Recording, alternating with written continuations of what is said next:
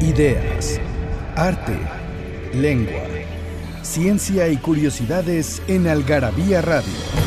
O lo que es lo mismo, una hora de palabras, biografías, inventos, historia, literatura, efemérides, música, letras, frases, cine, datos inútiles, entretenimiento y mucho más en esta dosis de algarabía lista para escucharse. Algarabía Radio. Porque todo tiene un comienzo, Inkipit. Samuel Spade tenía larga y huesuda la quijada inferior, y la barbilla era una V protuberante bajo la V más flexible de la boca. Las aletas de la nariz retrocedían en curva para formar una V más pequeña. Los ojos, horizontales, eran de un gris amarillento. El motivo de la V lo recogía la abultada sobreceja que destacaba en medio de un doble pliegue por encima de la nariz ganchuda, y el pelo, castaño claro, arrancaba de sienes altas y aplastadas para terminar en un pico sobre la frente.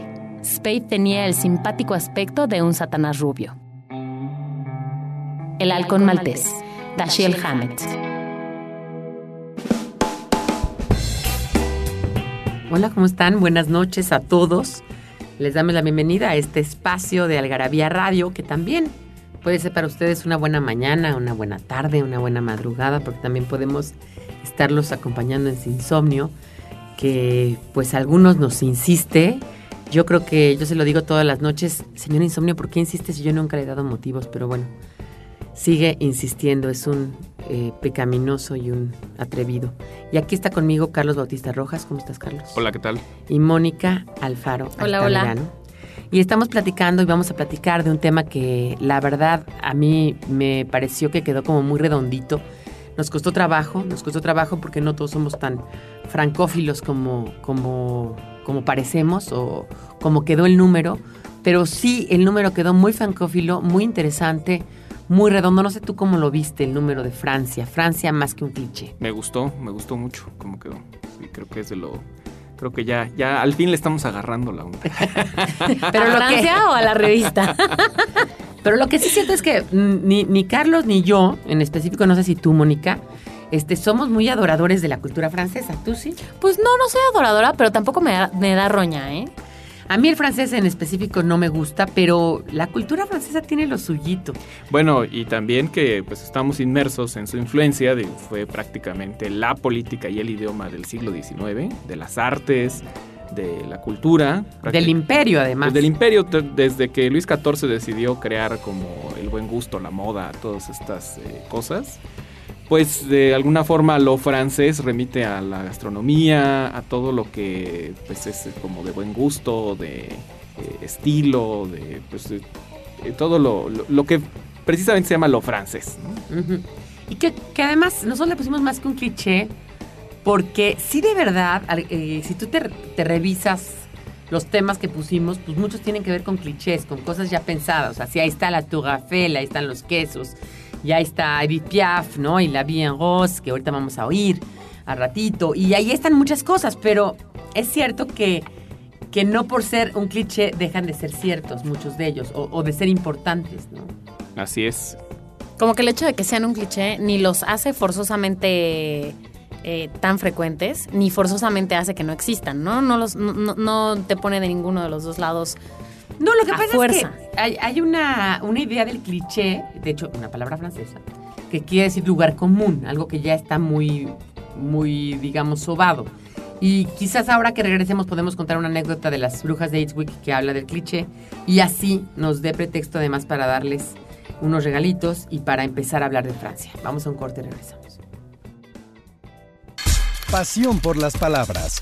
Palabrafilia. Aneurisma. Palabra proveniente del griego aneurisma, dilatación. Se le llama así a una protuberancia o dilatación de los vasos sanguíneos debida al debilitamiento de las paredes vasculares, cuya incidencia es más frecuente en las arterias, en la base del cerebro o en la aorta.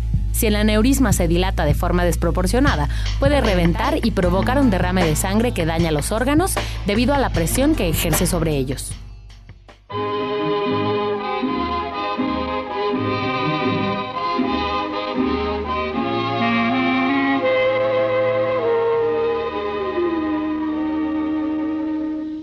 Yeux qui font baisser les miens, un rire qui se perd sur sa bouche.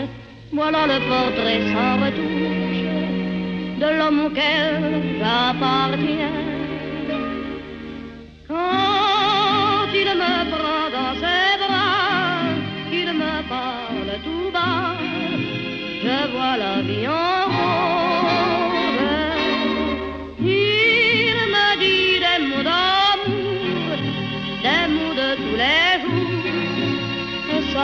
quelque chose. Il est entré dans mon cœur une part de bonheur dont je connais la cause.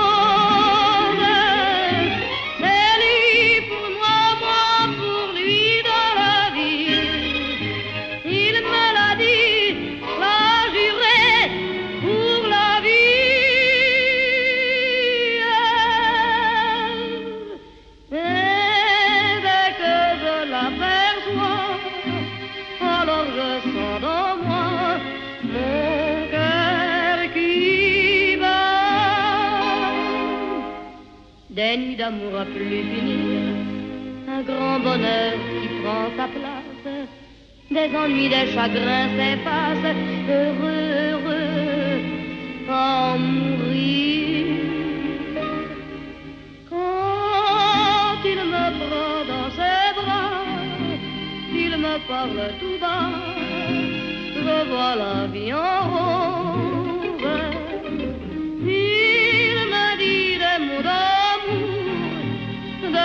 de tous les jours, et ça me fait quelque chose.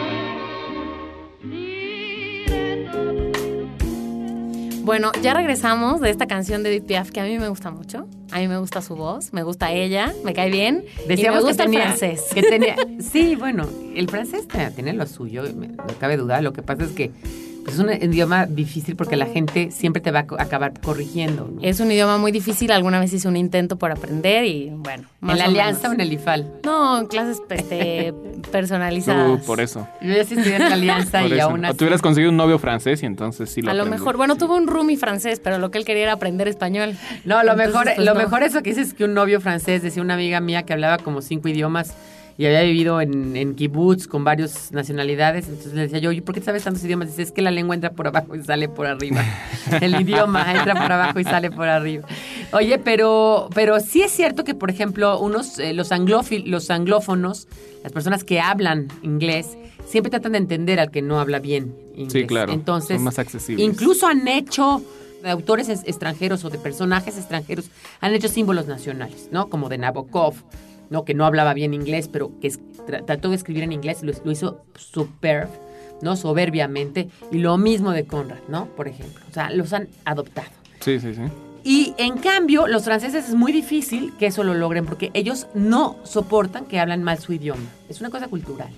Sí, sí, sí. Y también como que no están muy dispuestos a hablar otro idioma en su país, ¿no? Son como muy nacionalistas. En ese Sí, sentido. no, entonces no les gusta que, por ejemplo, lleguen.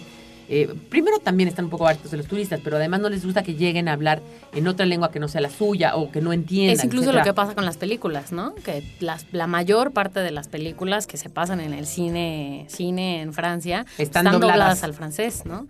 Nunca están como acá, la verdad, en la mayoría en sus idiomas originales y la opción del subtítulo. ¿Sabes qué? Yo, siempre están yo eso sí, eh, y que le pasa también a los españoles, y les pasó sobre todo después de Franco. De verdad, de verdad, no puedo creer. Bueno, además después de Franco, porque el cine antes no, no- no era Sí, una sí, sí. industria, pero, pero no puedo creer que haya tal falta de respeto ante una obra. Pues aquí sea, ya también pasa, ¿eh? Hay varias Sí, películas sí, que- pero sobre todo las de Pero niños siempre aquí. está la opción, de todas maneras siempre está la opción, o No. casi siempre está la opción. No, y además solamente tienen que ser de niños para que las doblen. O sea, o- No vas a ver una película de Quentin Tarantino doblada, o no vas a ver una película de, de la otra, el- la- o sea, la de los canallas que fuimos a ver el otro día. ¿no? De, o sea, una de Godard o una de la de Torres Escola, no la vas a ver doblada. Sí, no. O sea, yo sí, yo en España, cuando yo vivía en España, tenía que caminar 400 kilómetros para llegar a un cine donde no doblaran las películas. Sí, sí, sí.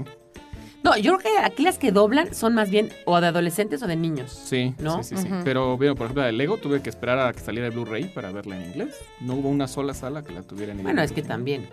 ¿Cómo te gusta ver esa película? Está padrísima. Está, lo que me dice. está genial la película. A ver, Oye, vamos a regalar vamos a regalar las revistas. cosas y luego leemos del cliché. Muy importante. Entonces, a los 30 primeros que escriban a participa arroba algarabía.com, ya sea del DF, área metropolitana o de Puebla, eh, tres nombres de autores franceses y una obra. Autores, o sea, de literatos. Claro. Ajá. Y De una obra de cada uno. No importa si la leyeron, si no la leyeron, no importa. Ay, nos no, sí, que la hayan leído. Ay, también estás El principito no vale. Sí, Principito es como. Es, es lugar común. Entonces, Eso hasta a- Peña Nieto lo A respondería. participa arroba algarabía.com, los 30 primeros se llevan sus algarabías. Te aseguro que Peña Nieto no leyó El Principito. Quién sabe, ahora ya lo traen jodido con los medios A sociales. lo mejor leyó un resumen, Ya. el resumen del principito. Igual ya el, le el- pasaron el la galano arte de leer que te da puros, puros resúmenes. sí. Oigan, bueno, pero volviendo al tema del cliché, hay una película que ustedes estaban muy chiquitos para haberla visto. Mónica y Carlos, no sé si tú la viste, que se llama Las Brujas de Eastwick. Ah, claro, que la vi en el Peliculón, bueno, tú no estabas tan chiquito, pero Mónica sí. Yo es sí. un peliculón con Cher. Eh, son esas películas que te ponen de buenas. Este, es Cher, es eh, Michelle Michelle, Pfeiffer. Pfeiffer. y Susan Sarandon. Y él es Jack Nicholson. Y entonces eh, pasa un suceso. eh, ya les contaré, o no les contaré más bien la película. Ustedes más bien váyanla a ver. Pero el asunto, y para no hacerles el cuento largo, es que él dice que las mujeres son un cliché. Que todo lo que las mujeres hacen y deshacen, que son celosas, que gritan, que no, que son chismosas, mentirosas, este, Ujú. eh, eh, gritonas, eh, dramáticas, etcétera, es cierto. Entonces dice, eh, eso es un cliché, le dicen ellas, y dice el cliché, cliché, but true, ¿no? Ujú. Y entonces yo creo que es cierto, ¿no? Puede ser un cliché, pero es cierto. Es que no todos los clichés son falsos, ¿no? No Exacto. por estar muy repetidos y muy manidos, son falsos. Es más, la mayoría de las partes están tan repetidos porque son ciertos. Sí, claro, digo, finalmente la, un poco la caricaturización de algunos eh, elementos de comportamiento o, recurrencias, pues se da precisamente porque hay, hay muchas, eh, eh, digamos, repeticiones o coincidencias en varias cosas, ¿no? Como por ejemplo Claro. el, el rollo de que pues tienen fama de, de cachondos los franceses, de que son este buenos amantes, Sí. de eh, pues que tienen esta, esta cultura. Sangre de- ardiente. Sí, sí, sí. Pues viene desde el siglo IX, desde el siglo X, en la Edad Media, cuando pues ellos te- tenían una cultura, digamos, mucho más relajada que el resto de los de, de- de los que habitaban Europa. Y pues de ahí se- ahora sí que se, se les quedó la mala fama y desde ahí. Pero fíjate O la buena que- fama. La mala o buena fama. Pero fíjate que claro que yo creo que viene de ahí. Ya hicimos un artículo sobre el amor cortés. Y ahora que estoy haciendo el libro, eh, nosotros tenemos una colección de libros que ya les presentamos el primero que fue, que es ¿Por qué nos gusta tanto el sexo? El primero fue prehistoria, ya está en imprenta el segundo que es antigüedad clásica y estamos eh, preparando, terminando de editar el tercero que es Edad Media. Y estoy leyendo a Andreas Capenalus, que es Capelanus, que es el que hizo el de Amore, que son todas estas reglas del amor cortés. Y se las hizo a, a dona- doña Leonor de Aquitania, la reina de Aquitania, que ustedes saben que Aquitania pues, es este lugar al, al, digamos, occidente de Francia. ¿no? La langue de Oc, ¿no? La lengua de Oc, que era la lengua provenzal, y que además está enfrente del canal de Gibraltar y que te comunica con, con- con Inglaterra. De hecho, ella era, era reina también de Inglaterra. Y entonces, este, esta parte así occidental, lo que dice Andrés Capelanus es que da muchas reglas del amor, en De Amore. Y ahorita que vengamos del corte, les voy a decir algunas para que se den cuenta por qué agarraron la fama de ardientes los franceses. Datos inútiles, numeralias, frases y explicaciones que nadie te había dado en Algarabía Libros. Aquí cabe lo que no cabe en otras partes. El origen de las letras, palabras y lenguas. La ciencia y la historia explicada para todos. Nuestros vicios y los mitos que nos rodean. Encuéntranos en redes sociales como Algarabía Libros. Frases que hicieron historia. No recordamos días, recordamos momentos. César Pavese.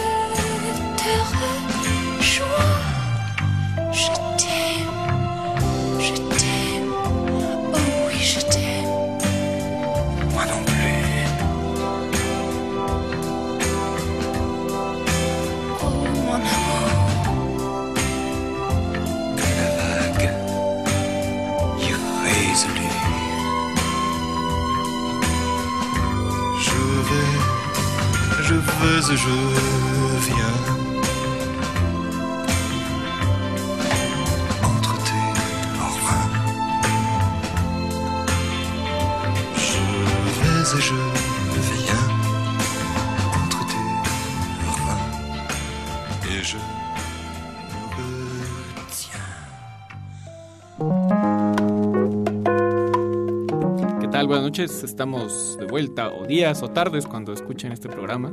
O dijimos que madrugadas. Pueden ser que más, sobre todo madrugadas, sí, aquí en Algarabía Radio. Y pues eh, También está Daniel, está Daniel del Moral, que es el nuestro... que estaba diciendo que las francesas sí son muy ardientes. Yo creo que conoció alguna, porque cuando estábamos hablando de los franceses ardientes, él dijo, oh sí, oh sí. Hizo cara Mira. como de saber de qué Como estábamos saber de hablando. qué estamos hablando. Ah, pues les digo que este señor Andreas Capelanus decía cosas como la siguiente. El estar casado no impide que te enamores de otro, ¿no? Este, el quien no sienta celos, no, no siente verdadero amor. Eh, es indispensable eh, ser infiel para tener una gran pasión. El amor tiene que estar prohibido para ser gran amor. Entonces, todas estas leyes Ujú. que crean el amor cortés, pues vienen de Francia. Entonces, como es tú, desde ahí. Ahora, yo no sé si después, siglo XVI, XVII, permanecen porque pues, los demás países empiezan a tener como esta fama hacia, hacia, hacia esto y luego llegan los Luises, no lo sé. Eh, pues un de un poco sí, porque a la corte francesa se le acusaba de ser muy licenciosa, de ser muy, este, pues de organizar orgías. Permisiva. Sí, muy permisiva. de La que- famosa esta, ¿cómo se llama esta que, que publicamos? Este, esta, la duquesa de... De Barry. de- de- de- la- sí, la Madame duquesa du de Barry. Madame Sí. du, Barry. Sí, bueno, es, eh, digo, tenían esa fama, pero no necesariamente este, eran así, pero sí se hicieron de esa fama porque, pues, eh, vivían entre lujo, excesos, etc. Y pues de alguna forma organizaban muchas fiestas y pues se, se- estaba la, la leyenda de que acababan siempre en orgía el asunto. ¿no? Oye, porque está interesante tomar eh, ese, ese punto. Enrique VIII se casó, del siglo XVI, se casó ocho veces. bueno, ¿no? tuvo Siete- ocho, ocho tuvo ocho mujeres, se y casó. se casó en realidad cuatro. Cuatro, O sea, sí, exacto, legalmente, tuvo ocho. sí. Pero no tiene fama de, de- Los ingleses no tienen fama de buenos amantes ni de licenciosos. Qué No, no. chistoso. No, pues Quizás no tienen fama no- de aburridos más bien. Exacto. Y de feos, ¿no? Sí, sí, sí. O sea, yo cuando ponen a, a, a este Rhys Meyers de Enrique VIII en la, en la, en la, peli- en la serie, no sé si la han visto esta Sí, sí, serie, sí, sí, sí. que es una super serie. Este, Sí, Los Tudor. Los Tudor. Cuando lo ponen a él, yo digo, o sea, de veras. No se los creo. O sea, no, o sea, por favor, no, era, era, pero era, o sea, este es moreno y de ojo verde y el otro era, pero pelirrojo, pero pecoso, pero, o sea, no tenemos nada en contra de las pecosas. ¿Y ¿verdad? yo qué? No, y, y nosotras qué? gordísimo, ¿no? Era un- Y gordísimo, ¿no? Sí, sí, sí, y este lo ponen todo galán. y- y este- ¿Y los dices qué tal eran de feos? Pues mira, eran, eran feones, pero ellos se procuraban esposas muy bonitas. Por ejemplo, María, María Antonieta, Antonieta. que, es- que se consideraba una de las mujeres más bellas de su época. Pues digamos que ahora sí que como, como decían en, en las abuelitas, este, buscaban mejorar la raza, ¿no? Porque digo, María Antonieta era de era austriaca y pues se ¿No conseguían te acuerdas que le decían la, la pinche austríaca esa? Ya Sí, llegó sí. y le traían. Y bueno, todos, todos los de la corte, todos los de la monarquía, pues tenían mujeres de otros países, alemanas o austriacas sobre todo, que era la, la estética de la época, digamos, lo que, lo que consideraban bello.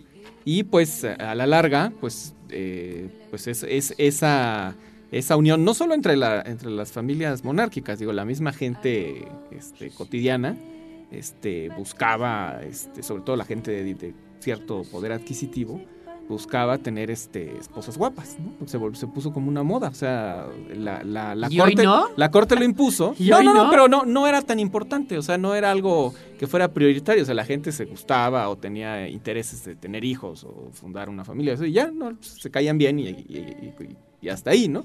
Pero o no el- se caían bien. o no se caían bien, o simplemente Acuérdate era que cuando Enrique el Hermoso, dicen que cuando Enrique el Hermoso vio a Juana la Loca, Felipe el Hermoso. Felipe el Hermoso Ajá. vio a, a- a- Porque ella obviamente viajó, la mandaron como a los 12 años. La, la, manda, la mandó Isabel, Isabel, la madre, la manda, ¿no? Al. Ahí a Alemania, digamos, Austria, propiamente.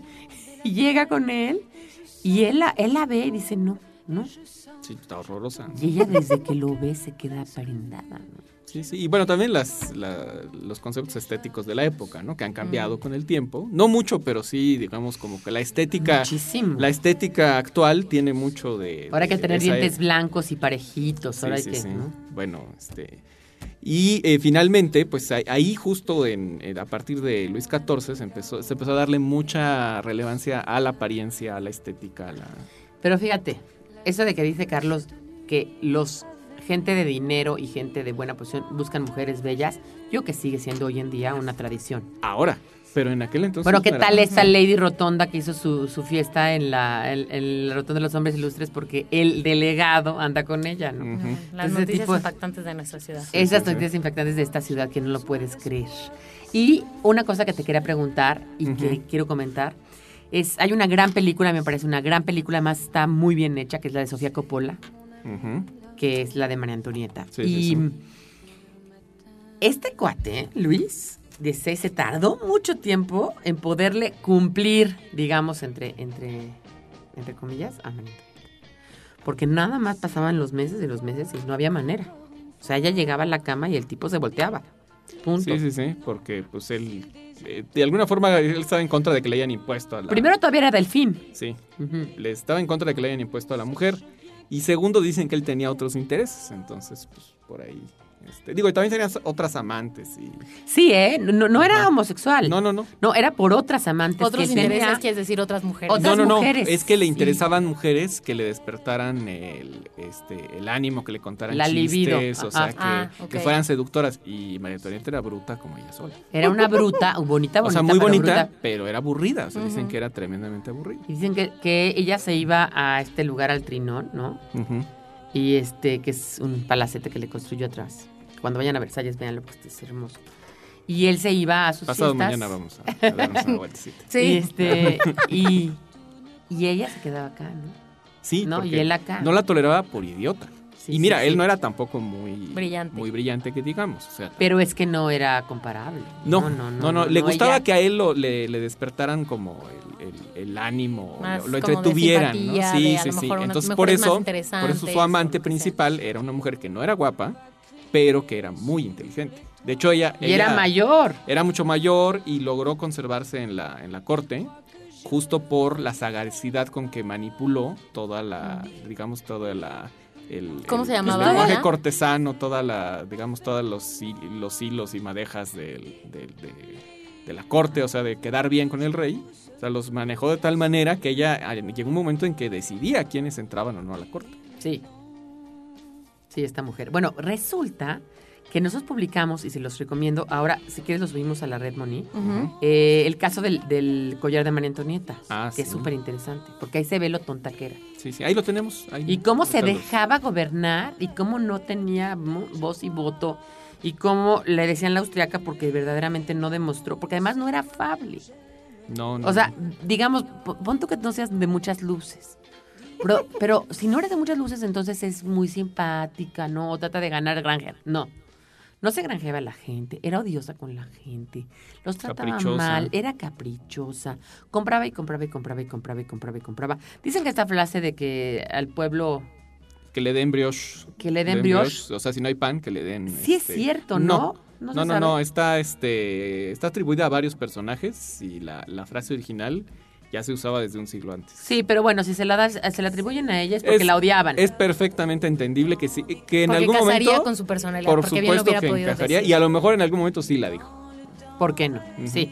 Y además, bueno, también viene que en el cadalso, ya cuando estaba a punto de ser este guillotinada, eh, se tropezó y pateó al, al verdugo y le dijo, perdone usted, porque eso sí. Era muy educada. Ah, Eso no, sí. bueno, es una princesa, no Sí, sí, que ver. sí, eso sí era una muy cosa es una cosa y otra cosa es otra cosa. Oigan, pero bueno, ese cliché de Francia del amor y de los amantes está en la portada de Algarabía. ¿A ti qué te pareció el amante que le La da un beso a la me mujer? encanta, me encanta porque además, bueno, sé- no sé si ya, si ya algunos de ustedes que nos están escuchando la vieron o no, pero hace referencia al beso francés. Así que el beso de lengüita.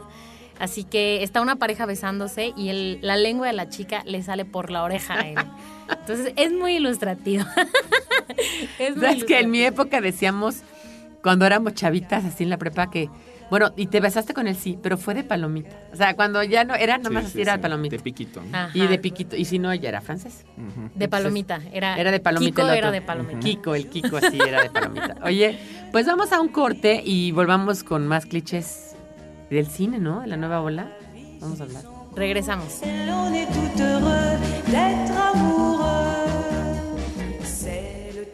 En Algarabía Shop nos hicimos de palabras y se las pusimos a todo lo que pudimos. Ven y encuentra objetos únicos y novedosos llenos de frases y palabras, todos hechos por los creadores de Algarabía y El Chingonario. Conoce nuestros productos y sucursales en algarabíashop.com. Estás escuchando Algarabía Radio. ¿Tienes algo que decir? Encuéntranos en Twitter como arroba algarabía y en Facebook como revista algarabía.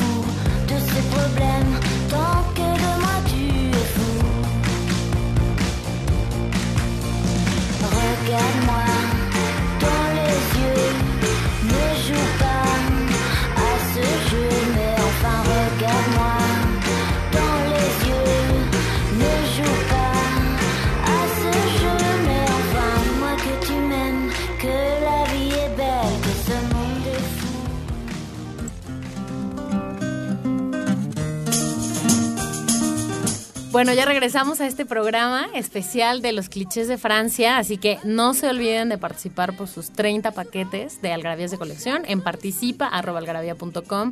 Solamente nos tienen que escribir tres autores eh, Literatos. franceses, literatos, y una obra de cada uno.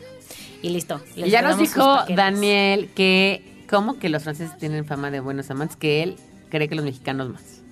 Que qué les pedí, que bien les Que no cree estamos que está pidiendo, seguro. Que está seguro. Bueno, yo en mi experiencia, en mi experiencia, en mi Ah, caray. Creo experiencia, que sí. las francesas me parecen aburridas y apestosas. Sí, no, a mí, a mí, te voy a decir una cosa. La- una las europeas en mía- general no se bañan. Una amiga mía, Las que conozco. yo también. Yo no. Ajá. Yo no. Ahí sí les fallo. ¿Tu yo amigo no. sí se bañaba? Se bañaba todos los días. Pero Ah, porque no. vivía contigo. No, yo creo que no. Fíjate que mis cuates europeos Y- sí. Y Y- Pero las europeas que he conocido, la mayoría son cochinitas. Y además muchas veces tuvimos pues franceses en la casa, ¿no? De visita, de vacaciones. ¿Y no se bañaban? Hombres y mujeres, claro. Todos los días. No, pues está raro, porque yo tuve A lo un- mejor es que son muy jóvenes. No, a lo mejor porque este cuate, más- nosotros teníamos 18 años. Y este cuate, pues, debe haber tenido 19 o 20. Y estábamos en la prepa y, y este cuate que se llamaba Remy, nunca me olvidaré, estaba... Remy. Re- Remy. te van a- Remy. Remy como Ratatouille. Sí. Y, Remy. y este Remy, este, se iba a correr a los viveros, regresaba de correr de los viveros, se quitaba la ropa de correr, la guardaba para volverla a usar al día siguiente. Cristo, eso sí está muy Cristo. Dios. Santo, y se ponía una camisa. en- Sin bañarse. Entonces decía, ¿a dónde vamos a ir? Y le decía yo, yo contigo a ningún lado. A ningún lado. No. Un zorrillo Pascal, apestoso. donde quiera que esté, ¿No? Pascal sí se baña todos los días. Oye, y por cierto, Victoria cuenta la anécdota del belga este, su... Sí, es un amigo mío, editor. Y que Sí. tú lo conoces. Sí, pero yo la conocí ya domesticado, ya casado con una mexicana, ya, ya se bañaba. Ya, de, de hecho, ya se baña. ¿A poco? Sí, sí, sí, es muy Es que limpio yo ahora. cuando te casas con una mexicana no te queda de otra. Sí, ya los domestican y ya. los- Sí, sí, sí. Dice Manuel que, por ejemplo, Manuel es mi marido. Dice que, que los obreros de su fábrica, lo primero que le pidieron, le piden cuando entrar es, oiga, ingeniero, pero aquí hay regaderas. Sí, o sea, para que tiene que haber de- regaderas. Sí. Pues es lo primero que instalan, fíjate, en las obras, en cualquier obra de, de Fíjense construcción, ustedes. Lo primero que instalan la- para los albañiles es, Es la caseta de es baño. una caseta de baño, o sea, de regadera y además De de, ducha. presión. Y se bañan acabando de, La- de- el de- día, de la jornada. obra porque no se van así todos terrosos. O sea, tú los ves saliendo de la obra, o sea, aunque sea con jabón foca, pero limpiecito. Igualito, igualito. Todos. Y además te voy a decir, tú lo ves en Francia, tú vas caminando por la calle en Madrid o en Francia, incluso en Nueva York, y apestan las calles. Yo me he subido al metro en México a las 7 de la mañana y la gente huele a jabón. La gente. Puede ser que ya todo junto huele a humanidad, no Sí. lo dudo. Pero si tú te le conjunto. acercas a alguien o vas caminando, ustedes fíjense, vayan caminando rumbo al metro, rumbo al Sí, pecero. trae el pelo En la mojado. mañana la gente trae el pelo mojado, la gente huele a jabón. No sé si a perfume, a jabón. no, ¿no? Sí, sí, sí, a jabón. A jabón. sí, sí. Oye, pero esto de que son cochinos, este, está muy establecido en Pepe Le Pew, ¿no? Sí, bueno, es el, es el cliché Es un personaje. me de la. Warner Brothers, que justo, así como nos ven a los mexicanos, los gringos, que somos, eh, pues, indios con Flojos. zarapes, Con sombreros. flojos, sombrero, bigote, tequila, y, y siempre en la fiesta. Y con Sí. un burro, Y, siempre. y flojos, flojos, flojos, flojos, durmiendo. Sí. Este, así el, el cliché de los franceses, pues es Pepe Le Pew, que es un, es, es eso sí muy educado. Que está chistosísimo cuando yo lo vi escrito, porque bueno, lo dijimos, vamos a poner a Pepe Le Pew, y cuando veo que se escribe Pew, P-E-W, o sea, en, en inglés Pew, para que digan ¿no? Sí, Y Sí, además sí, sí. está increíble que está, está enamorado de esta gatita, ¿no? Que por alguna razón siempre termina Siempre. pintada con la raya de zorrillo, pero en realidad es un gato. Bueno, Sí. Pero es, es, una que, gata es negra. que o baja, o, o pasa abajo de un puente, o están pintando una silla Sí, y ahí entonces siempre ya están se pintando, cae. de blanco, además. Ajá, o se le cae talco encima, o sea, de alguna manera siempre sale con la raya blanca. Entonces, pues sí, él se enamora, o sea, digo, se, se prenda de, de- de emoción. Pero lo chistoso es que eso sí es muy educado. Vuelve querida, preciosa Violeta, olvida la vergüenza, es que tú eres muy joven. Es dice muy palabras, dice palabras muy bonitas, o sea, no es. oh, es- mon amour. pero en el fondo, pues es un acosador, ¿no? O sea, es un cuate Es un que. acosador, eso es lo que Sí, es, porque sí. no la deja. Ella siempre se resiste y lo empuja. Pero la ironía es que al final a ella se le borra la raya. O sea, entonces él ya pierde interés. Pero entonces él cae también en alguna pintura negra o algo. Y a él se le borra la raya. Y entonces al revés, la gata es la que lo, lo persigue. Y no solo lo persigue, te dan a entender que, se, que le mete un cogidón. O sea, Dios de mi vida. Ay, Carlos. Sí, te dan- es que así son, es, así son son. caricaturas. pero así te lo dan a entender. Que, que al final ella es la que se lo tira a Bueno, él. que gana, pues, que gana, digamos. Que lo conquista, Que digamos. lo conquista. Oye, pero, pero sí es cierto que es el proto- prototipo de las dos cosas, del gran amante y de lo cochino. Apesta. Exacto, sí, sí, sí. ¿no? Y bueno, te voy a decir una cosa. Yo tengo una, una cuñada francesa y la verdad es que yo siempre decía, ¿por qué le brilla tanto el pelo? Qué bonito pelo tiene, cómo le reluce, no sé qué, ¿no? Pues es grasa. Yo le digo a mi marido, oye, ¿por qué le brilla tanto el pelo a Faustina? Es grasa, Pilar, es grasa. Pero fíjate que Y- es Esa chistoso natural como el, es- el origen, ¿no? Que también a lo mejor ahorita nada más pensamos en, en esta idea, listo, el cliché y ya. Pero es chistoso pensar de dónde viene el origen, ¿no? Porque justamente decimos aquí en Algarabía que hay una, digamos, una historia que dice que en el siglo XVIII pues se extendió la creencia de que ba- bañarse con agua caliente abría los poros y hacía como que más fácil Las una enfermedades. infección te pudiera, o sea, te pudiera pegar, ¿no? Y entonces, Las miasmas les llamaban. Que no es poca cosa, o sea, ese terror no es poca Sí, cosa, sí. con razón nos hasta el, bañaban. 19 hasta el 19 persistió. De hecho, en México tampoco éramos muy limpios. ¿eh? Las costumbres de higiene que tenemos ahora se instauraron durante el, el Vean ustedes, a de- mis abuelitas de ustedes, esto no se bañaban todas las semanas, perdón, que día todos los días. Sí, sí, sí. Se bañaban una vez o dos a la Entonces semana. decían y que no el sábado qué. era día de baño. ¿no? El día de baño, a te haga falta o no te haga falta. Sí. El que instauró eso por ley fue Porfirio Díaz Porfirio para Díaz. evitar las pestes. Para evitar Ya hablamos las- de eso. Ajá. Y hablamos también de la lepra como esta enfermedad que en la Edad Media y en el siglo XVI se daba, por había tantos lazaretos, que San Lázaro era el, el- el, digamos, patrono, Patrono. De, los, de los leprosos, que no era una enfermedad, sino que era tantos, tantos años sin bañarte, Ujú. te generaban costras en tu piel que podían ser entre infecciones, sarcomas, este, No es que hongos, propiamente fuera la lepra, sino no era un la lepra, de eran otros males de la piel. Derma, pero dermatitis, ¿no? Pero, pero sarcomas, Acné. pero acné, pero todo junto, pero rosácea, pero tarara, todo junto que ahora ya las tenemos súper distinguidas. Y como dice Carlos, los, los cánones estéticos no eran los mismos, ni tampoco los cánones de limpieza. No eran los No, para nada. O sea, hoy en día que todos tenemos que ser flacas, con las pubis paradas, con las nalgas paradas, con las, con los, este, los este, Dientes dientes, perfectamente derechitos y blancos, Sí, sí, no, sí. este, sin lentes, porque se- usar lentes no, entonces tienes que operar. A menos que seas Pero además con ¿no? el pelo largo, hay que no. ponerse extensiones, o sea. Sí, es todo un, un asunto donde no puedes parar, no paras. No paras sí, con, sí. el- con lo que viene ahora. Pero oye, y, y esta teoría del- de, lo, de lo sucio, tampoco nada más es de Francia, ¿no? O sea, No, también es no, toda no, no, Europa, toda pero... Europa, ¿no? Claro, pero bueno, sí se hizo, se hizo parte de Pero pues de ahí también que está ligado con lo de los perfumes, ¿no? O sea, independientemente de que hoy es una gran industria y efectivamente, como se dice, pues mucho tiene que ver con mercadotecnia y con demás. Pero sí se tapaban, sí se tapaban Claro. la ol- el olor con el perfume. Claro, surgieron justo con Luis XIV otra vez, que es el que instaura todo este Ay, ese Luis XIV. protocolo de moda, o sea, de lucir bien, eh, y se, se instaura el uso de talcos para aliviar el, el- precisamente el olor de, de la gente que no se bañaba. Y luego los perfumes, que aunque son de origen eh, alemán, es el proceso de destilación y obtención de, de las Sí, esencias. ya se usaban, ¿no? Por eso decían agua de colonia. Sí, En- en- exacto, porque se creaba en De la Colonia. ciudad de Colna. Ajá.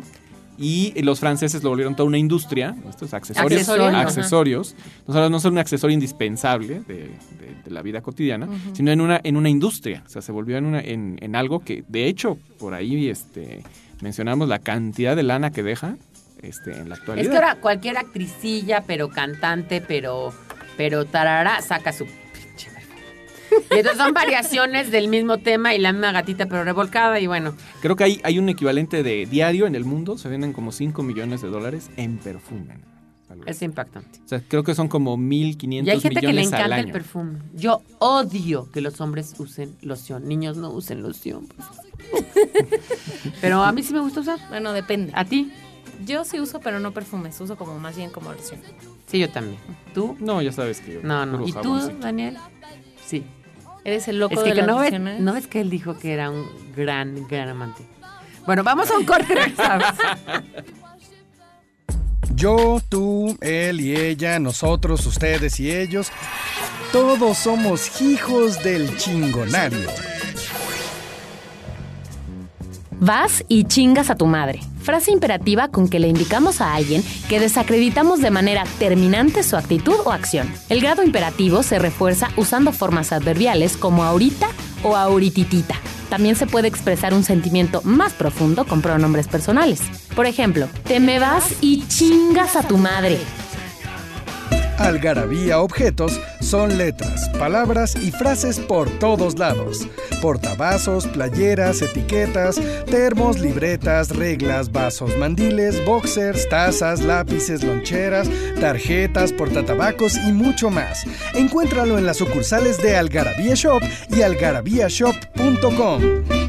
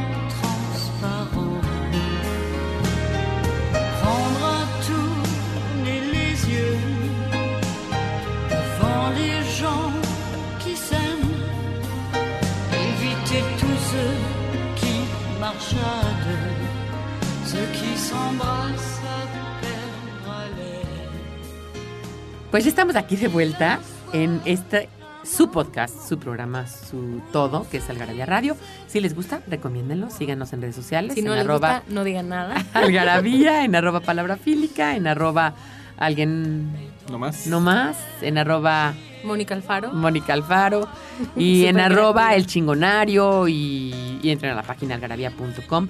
Y estábamos hablando de Francia, de este nuestro más reciente número, el 118, que está lleno de Napoleón, tiene una semblanza de Napoleón muy interesante, a mí me pareció muy bonita, muy padre. solo, solo la, el cómo llegó al, al poder. O sea, fue la, digamos, eh, su, su es- su escala al, al poder y cómo fue que se convirtió en, pues prácticamente el emperador de Europa, literal. El emperador y el, y el estratega, porque yo creo que hasta, como dices tú, hasta nuestros días sigue siendo un referente para muchísimas cosas, ¿no? Sí, claro, la política, bueno, el, el concepto de Estado-Nación que tenemos hasta la fecha, o sea, surge del Código Napoleónico y de la política de Napoleón. Y eh, Benito Juárez fue lo que usó para establecer la, la reforma, como la, como Claro. la conocemos. Y luego Benito Mussolini copió muchas cosas de Benito Juárez, entonces todo viene de lo mismo. Oigan, pero Napoleón enamorado es nuestro epistolario. Acuérdense que tenemos una sección que se llama El Epistolario, donde vienen cartas célebres, que a mí creo que es una de las secciones que más me gusta de Algarabía. De verdad, la han logrado hacer increíble. Yo no me he metido tanto en esta sección, pero ustedes sí, está padrísima. Y eh, aquí nos cuenta que en 1796 Napoleón Bonaparte se casó con, Jose- con Josephine Tascher. Y pocos días después de la boda, el emperador partió a una de sus campañas en Italia.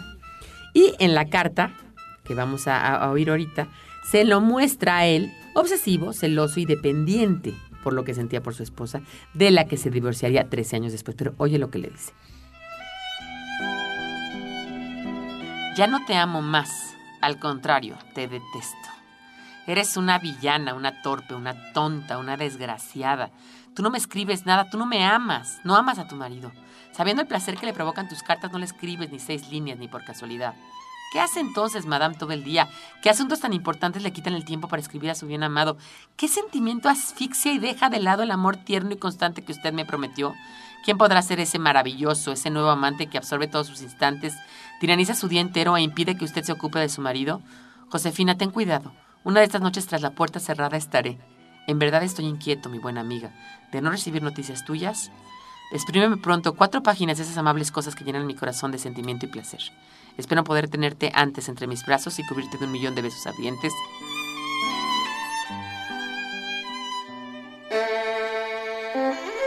No me queda claro si es una carta de amor o, de- odio. Pues van muy pegados. Ingrata pérfida, Sí, ¿no? desgraciada, villana torpe, tonta. Pero luego besos y abrazos y... Aparte, villana, ni siquiera está bien traducido. Bueno, sí está traducido como lo pudimos traducir, porque la verdad es que la traducción le, le- le hicimos nosotros. La hizo Victoria. Victoria, hizo No, Victoria sí. García Yole. Pero, pero, pero villana era, villain, es, en, en francés es como mucho Como- más despectivo. como desgraciada. Desgraciada hija del maíz, ¿no? Sí, es como. Sí, sí, es como sí, Villain es como infeliz, así. Y es cierto, igual aquí, ¿no? Aquí empieza a decirle, pero villana mala, nararara, y luego le dice, por favor, mándame a Por favor, besos ardientes". escríbeme. Pidiéndole, pidiéndole, por favor, escríbeme. Brazos y cubrirte de un millón de besos tan ardientes como el de Ecuador. Está genial la carta ahí. Bueno, de alguna manera se perfila lo que era Napoleón, va, qué persona. Fue un cuate intenso. Pues ahí se, ahí se entiende por qué sí, este, se propuso. Nacido bajo el signo de Leo. Sí, pues era un yoyo. Sí, Digo, sí, di- sí. di- como dices, el cliché de los, De los signos signos. zodiacales, este, pues no son ciertos, pero ocurren. ¿no? O Exacto. sea, todos coinciden. ¿no? No O sea, sé- no son Cuando ciertos, el pero- tecolote canta, el indio por muere. ejemplo, todos los cáncer que conozco son sufridores y, llora- y lloran y sufren y bueno, son así de... Tenemos una niña Sí. en, la, en- en la redacción que le ves la cara y le dices, ¿y ahora qué te pasó? Sí, y nada, está normal, así es. Es así es. Sí, sí, sí. sí, sí, sí. Yo tengo un hijo cáncer y en lugar de decirme mami, me dice, mami. Yo, ¿por qué siempre es mami? O sea, como, Como como hay un lamento atrás, como sufriendo. Pidiendo ayuda.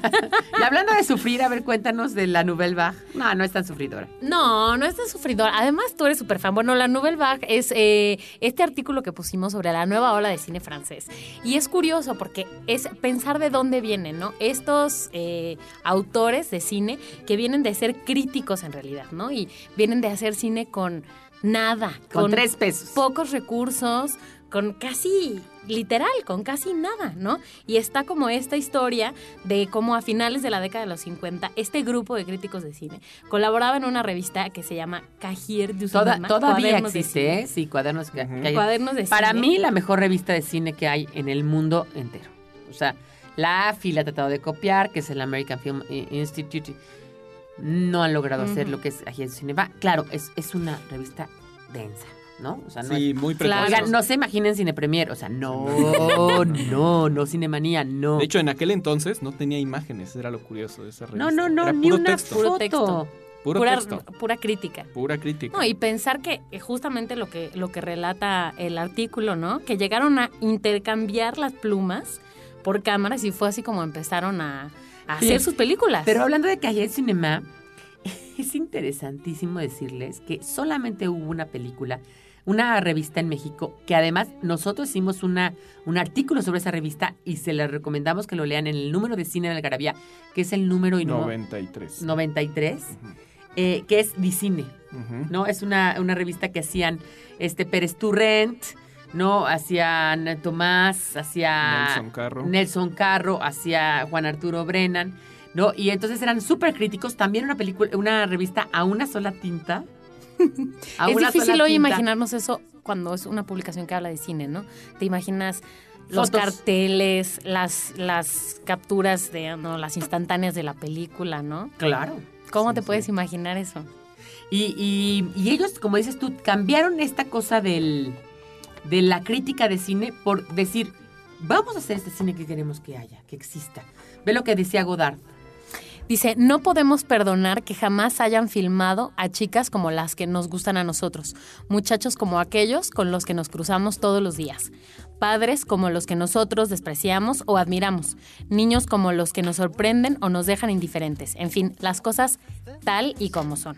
¿Saben qué? Yo digo que son los antecedentes. Si ustedes llegaron a ver una serie, una serie eh, gringa que estuvo en los noventas que se llama Seinfeld, si vieron esa serie, ¿no? Que no tiene nada que ver con el lenguaje cinematográfico, ni mucho menos, pero que no pasa nada, creo que es un poquito lo que Chabrol y lo que Godard y lo que el mismo Bazán y Eric Romer sobre todo hacen, ¿no? Sí, es- que fluyera la, la- la- la acción por sí sola, ¿no? O sea, que no hubiera... Hay escenas en tiempo real. ¿no?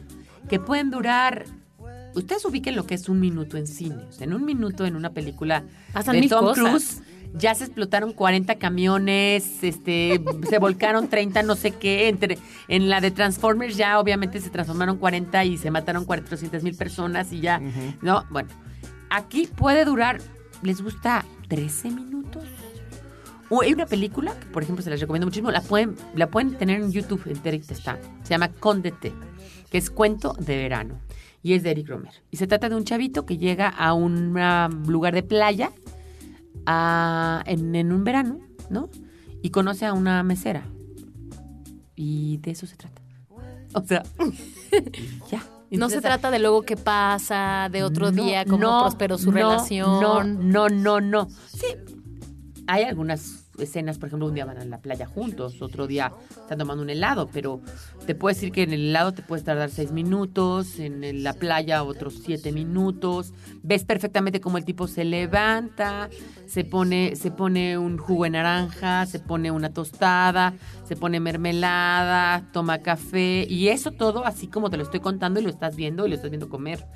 ¿no? Entonces sí se convierte en algo. Ahora, también hay otras cosas muy interesantes en el cine porque no todo es así. O sea, también está, por ejemplo, eh, Bout de Soufflé, ¿no? Que es esta, esta película de Jean-Paul Belmondo, con, que es una película que cambiaría la forma de entender el cine de acción, ¿no? Porque es un cine de acción que está totalmente, aquí está, aquí en Algarabía lo van a ver, es de Godard desde el 60 y era una película donde Jean-Paul Belmondo, por cierto, nunca sale sin, sin un cigarro en la boca. Siempre van a ver fumando, siempre, siempre, siempre, siempre, siempre, siempre. Durante esta película todo el tiempo. Y conoce a una gringa y él está tratando de robar eh, un, un cargamento, ¿no? Entonces como ella se convierte como en su cómplice y tal. Pero bueno, no les cuento más, o sea, la, la acción es súper entretenida, súper interesante, súper... eh, pues no sé, ellos, ellos devoraban películas, entonces tenían muchos recursos de otros, de otros cineastas. O sea, utilizaban cosas que ya habían utilizado en otros, en otros, claro, no, en otros casos. Y por ejemplo, eh, hay una que se llama La Femme de Côté, no sé si la vieron ustedes, La Mujer de Al lado. Ah, sí. No, con no, Depardieu, de, sí, de sí. Truffaut, donde es él enamorándose de la vecina. De hecho, la acaban de remasterizar. Ya salió en Blu-ray. Me están mandando a corte. Vamos a corte y volvemos. ¿Quién dijo que no se puede viajar al pasado? Algarabía para recordar. El 6 de julio de 1967, Pink Floyd llega a las listas de popularidad con el tema See Emily Play, segundo sencillo de su primer disco, The Piper at the Gates of Dawn. El 10 de julio de 1956, el gobierno de los Estados Unidos lleva a cabo pruebas nucleares en las Islas Bikini. El 30 de julio de 1966, Inglaterra gana la octava Copa Mundial de Fútbol, celebrada en el estadio de Wembley. Estás escuchando Algarabía Radio. ¿Tienes algo que decir? Encuéntranos en Twitter como arroba algarabía y en Facebook como revista algarabía.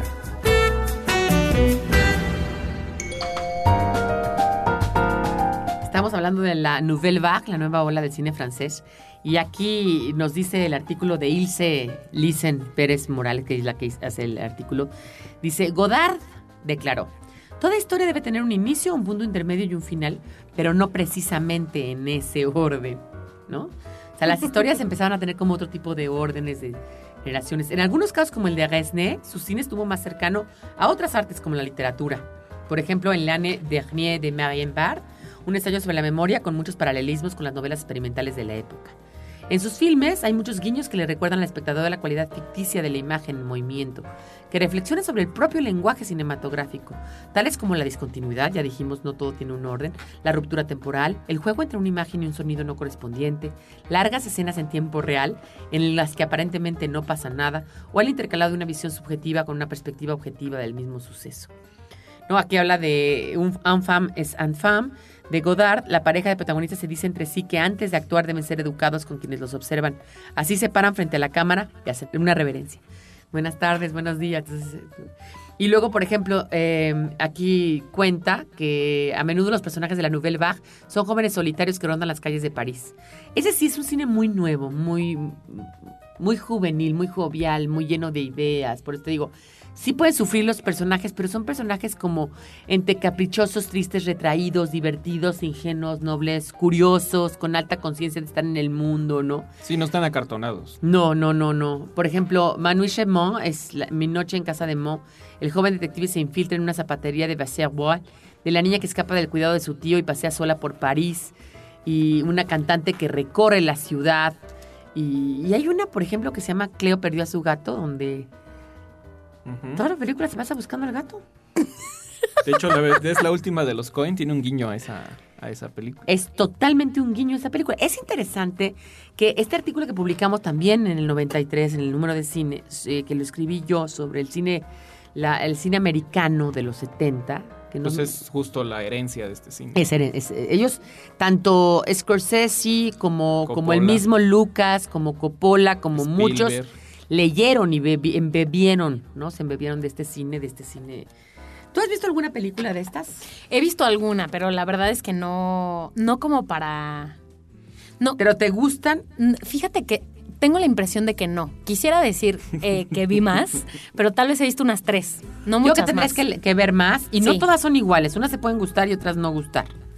¿No? Este, pero sí es cierto que ellos renovaron la manera de hacer cine, tanto en la producción como en el lenguaje cinematográfico y tanto en actores y obviamente de representar la realidad, porque el cine era mucho más acartonado antes de la novela baja, creo yo. Sí, era muy de el guion, la escena, lo que tiene que durar, era muy, muy prefabricado. Pues vean cualquier película de Libertad Navarque, ¿no?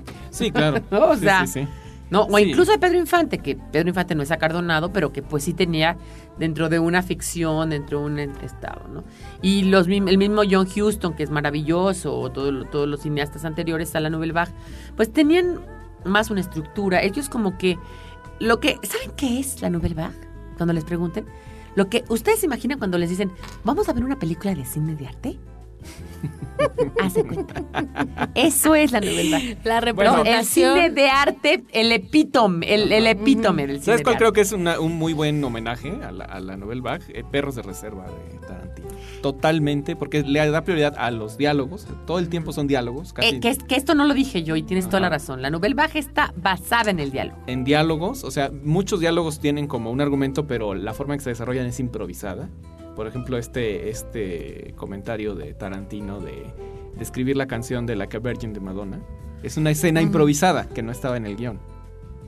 Entonces es, es un poquito eso que también hacía Godard. Y, además el tema de que si yo soy a good tripper a bad tripper, ¿no? Ajá, das de la propina no también. Y todo Sí. eso que está pasando en que tiempo como, real. que- y además que es como absurdo, o sea, no te lleva a nada, ¿no? La discusión de las hamburguesas de Pulp Fiction también es, un, es un guiño a, a- precisamente a Godard y por eso la compañía de Tarantino se llama A Band Apart, porque así, así se llama esta película de, de Godard.